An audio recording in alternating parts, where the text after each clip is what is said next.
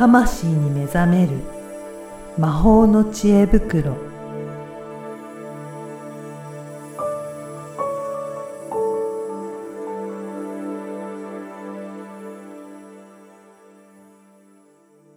こんにちは、コエラボの岡田です。こんにちは。リアルスピリチュアリスト橋本由美です。ゆみさん、今回もよろしくお願いします。よろしくお願いします。あの、今回もご質問が来てるんですけど、はい。まあ、よく虫の知らせとか言いますよね。うんうんうんなんかそこに関係するのかなと思うんですけど、うんなんか虫と霊っていうのうはん。関係するんでしょうかっていうような感じのご質問が来てるみたいなんですけど、うんうんこれ、あるんですかね？やっぱり虫の知らせとかもよく聞きますけど。ありますね。うんあの、虫はメッセンジャーであることが多くって、はい。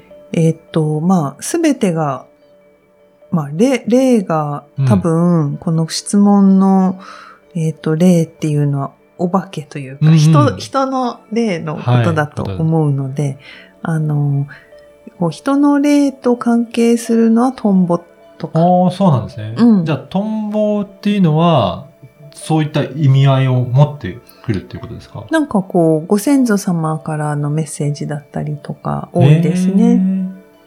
例えば、うん。なんかそういった時に、トンボがいるなって気づいたら、なんかご先祖様からのお知らせが来てるのかなっていうことになるんですか、お知らせとか、うん。あと、まあ、見守って、くれてたりはい。あとかそういった意図だったりとか。まあ、なんだろう、トンボがいっぱいいる中にいて、全部がご先祖様かっていうと、またそれははい。ちょっと違くて、大概メッセージって、なんか自分の中で、心当たりがあると思うんですよ。はい。例えば、お墓参りうん行けてないなぁ、申し訳ないなぁって思ってたら、なんかトンボが止まってじーっと見てたとか、はい。なんかそれだと、あまあ、ご先祖様が見てるんだろうなっていう風に受け取ると良いし、でもなんか、何の気ない時にトンボがずっといて、なんだろうっていう時は、まあその時パッとうん。浮かんだこと、うん。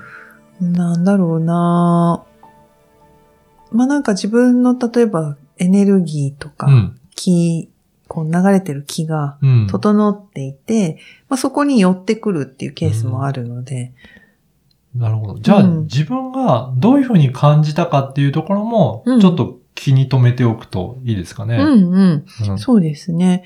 で、まあ、こういうのはやっぱり解釈しないってすごく大事なんですね。か解釈しないっていうのは。解釈うん。意味を、うんなんか求めない。ああ、じゃあこれ、このトンボが来たから、これはどういう意図で来たんだろうっていうふそうに、なんか自分なりな、あの、意味付けをしてしまうっていうことですよね。例えば、トンボイコーうんル、霊、うん。先祖。うんだから、トンボを見たら全部ご先祖様だっていうと、これまたちょっとやりすぎなところが、はい。ね、そそれこそトンボがいっぱいあるのが全員ご先祖様か、みたいな。まあ、あるかもしれないんですけど、なんか、なんだろうな。うん、なんか、んどっちかっていうと向こうから寄ってきたとか、ああ。なんかこう、ありえないタイミングでいるとか、うんうんうん。なんかそういう感じの時はメッセージ性が強くって、うん、じゃあそういうふうに、なんかちょっとあって思うような時に、うん、あ、これはどういったのかなっていうのを感じてみるっていうことですかね。そうですね。で、大概トンボだとご先祖様からの、なんか、お知らせ。せとか、メッセージとか、そうなんですね。見守ってるよ、みたいなのとか。ええまあそういうの多いですね。これやっぱり虫の種類によってもそのメッセージ性の意図っていうのは、うん。やっぱり違うことなんですかね？違いますあそうなんですね。ねへえ。なんか他にも例とかありますか？例えば。なんだろう。こう、私、あ、わかりやすいの蝶々とかあね、。蝶々？はい。うん蝶々はどういったことなんですか？蝶々ってやっぱりあの、さなぎからすごい形が変わるでしょ、はい。なのであの、変容の意味がすごく強くあって、はい。まあ、脱皮とか変容とか。だから、まあ、虫じゃないけど、蛇もね、そういう意味では、蛇ってね、出会うとはい幸運とか言いますけど、やっぱなんかそういうのあるんですよね。うん。で、蝶々は、そのやっぱりなんか自分の変化時うん。に結構見たりとか、ああの、一匹だけなんか近くに来たとかさ、なんとかさとか言って、ああとなんかー2匹がね、はい。戯れて、なんか来たとか。じゃあ何かのうん変化の兆しかなっていうふうにそうそうそう感じればいいんですかね。うん。あとなんかそういう時って、それがメッセージだなって思う時って、うん大概自分が変化の途中だったり、うんえー前回かな、その前かの回で、意識に上がってこない、こう、うん深いところのうん何かっていうのが、外的なメッセージでうん。表されるってことがあるんですね。あだから虫だけに限らず、動物だったりとーか、はい。あと、何か、象徴的な出来事が周りで起きたりとか、っていう風になんかサイン、メッセージって結構いろいろうんあって。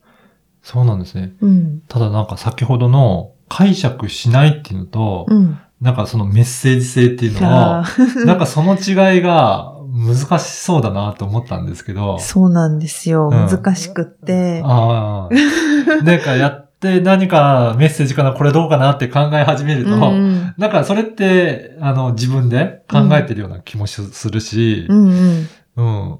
これってどんな感じで受け取るといいんですかね？ここがまたうニュートラルなスタンスが良くってですね、まあ遊び心とリラックス、ああ、そうトラン。ス状態っていうのうがんいいんですけど、うんまあ、えー厳密にやりたい人は、うん。えーっと、えーっとね、まず、こうもう1秒ぐらいでパッと浮かんだ最初のはい直感はうんメッセージとしてカウントしたらいいと思います。あ、だから直感的に来るものっていうことそう。ですかね。はい。もううっすらほんと小声ぐらいの、うんこうかなぐらいの。あいやでもこういう、あ、あれでこういう風に言ってたみたいなのが 多分2秒後ぐらいから始まるので、あの、そうこれが始まったら思考だなっていう位置あーそうづけ。いう、まあ、わかりやすいですね。わかりやすいでしさっょと来たものは、うんで、そこからなんか自分で考え始めると、うんちょっと思考になってくるっていうことですね。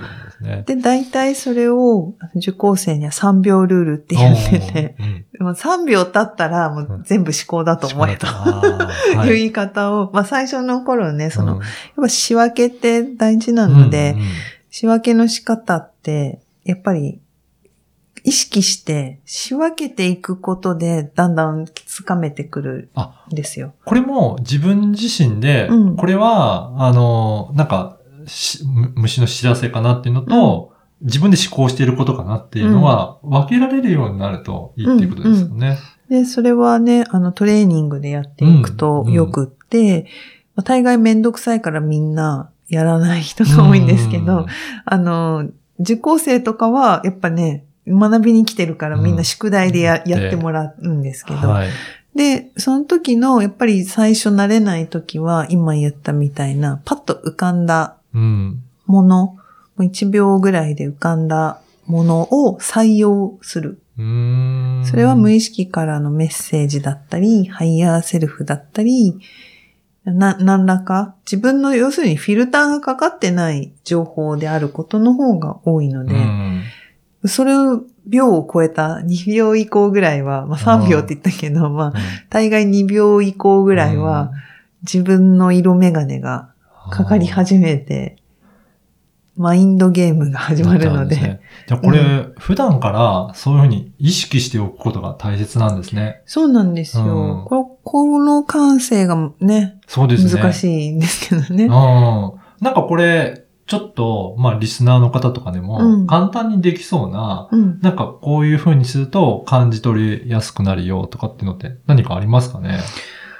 そうですね、簡単なやつか。うん。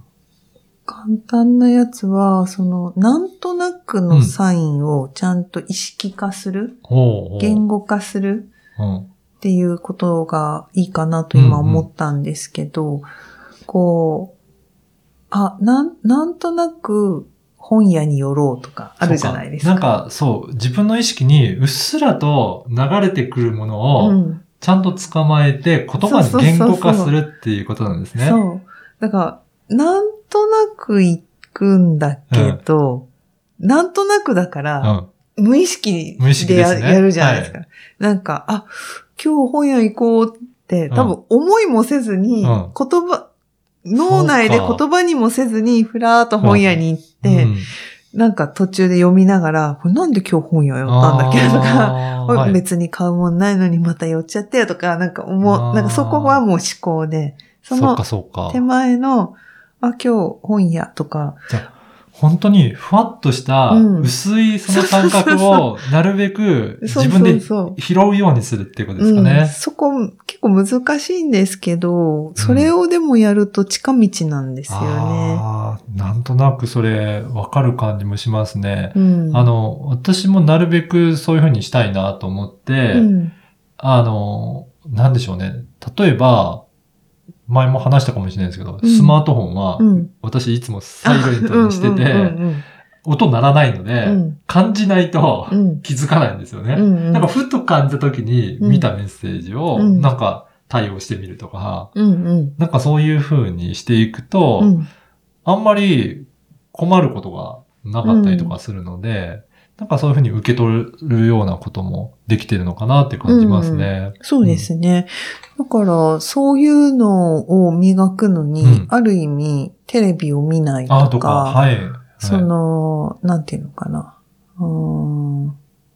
なんか、あんまり漫画を読まないとか、なんかこう、なんだろう、情報は情報としてインプットはするんだけど、情報付けにならないっていうのも一つ手かもしれないですうね。んだからそういったところをやると、この最初のお話の虫の知らせとか、うんなんか来た時にもうんパッと受け取りやすくなってくるっていうことですかね。そうそう、それで考え始めたらまずやめるっていう。やめるっていうこと。うん。はなんかもう、こねくり回さず、い。うん。あ、もう考え始めたから最初のでいいや。なんかメッセージなんでしょう。で へそうそうえ。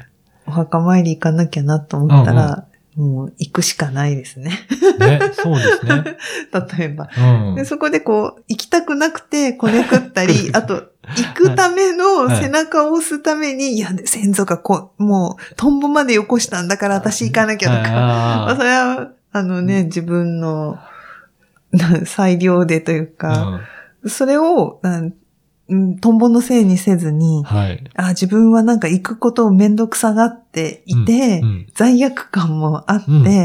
で、トンボのおかげで行く理由をこねくり回し始めてっていうあー。風に分析するのはいいんじゃないかな。なんか解釈じゃなくて、はい今自分に何が起きてるのかな？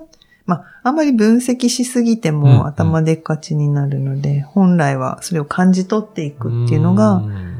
おすすめなんですけど、その今言っ岡田さんが言ってくれた、その直感力みたいなうんうん。ところをどうやったらリスナーの人は良さそうですか？っていう質問に答えると、そのもう言語化もされてないふわっとしたなんとなくやってることを意識化するっていう。意識化する。はい。うんじゃあまあ、普段からそういったところをちょっと意識して取り組むとだんだんと受け取ってうんキャッチしやすくなってくるっていうことですね。そうですね。うんあとはまあちょっとお知らせ件にもなってしまうんですけど、やっぱそこのね、あの、生まれ持ってそこのスイッチが入らない人っているんですよ。はい。伝子レベルではい。鈍い人っていうのが実はいるんですよ。うん。だから、なかなかそうは言ってもうまくできない人っていうのは、あのー自分のその体の受発、体って受発信している機械みたいなもんなので、その状態を一度遺伝子検査でチェックするっていうのもおすすめです。そういったこともできるんですね。はい、今度ね、導入。あ、そうなんですね。ぜひぜひ。あまあしもうしてるんですけど、はい。あの、一般に公開するのが、タイミングが、はい。まあ、多分10月終わりぐらい、うんあ11月とかかなと思われるので、あじゃあぜひ、うん、ちょっとメールマガとかにも登録しておいて、そうそう、メルマガに登録してくだされば情報が、はい。公開されたタイミングで、そうそうお知らせが届くのかなと思いますので、もしかしたら公開されてるかもしれないんですけどね、今、あの、先行でね、あの、受講生とあか、そうなんですね。には先行で今、えーやっているので、うん。じゃあ、ぜひ興味ある方いらっしゃればお問い合わせいただければなと思います。はい。はい。由美さん、今回もありがとうございました。ありがとうございました。